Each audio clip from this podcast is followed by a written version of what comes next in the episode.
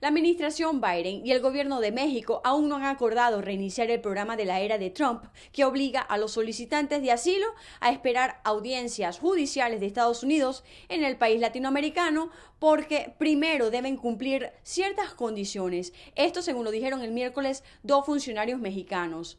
El medio estadounidense Axios informó que los retornos bajo el programa oficialmente conocido como Protocolos de Protección al Migrante podrían reiniciarse la próxima semana.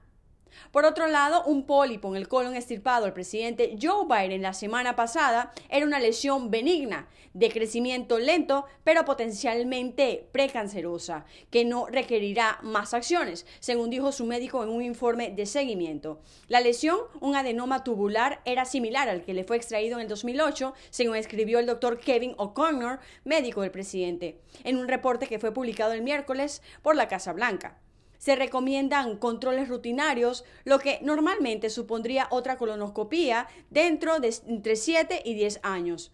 En otras noticias, el costo de los alimentos básicos del Día de Acción de Gracias de este año aumentó en un 14% con respecto al año pasado.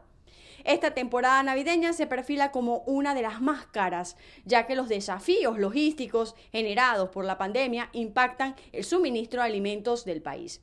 Se había previsto que el Día de Acción de Gracias, una festividad que los agricultores y productores suelen pasar meses planificando, afectara los bolsillos de los estadounidenses con más fuerza de lo normal este año.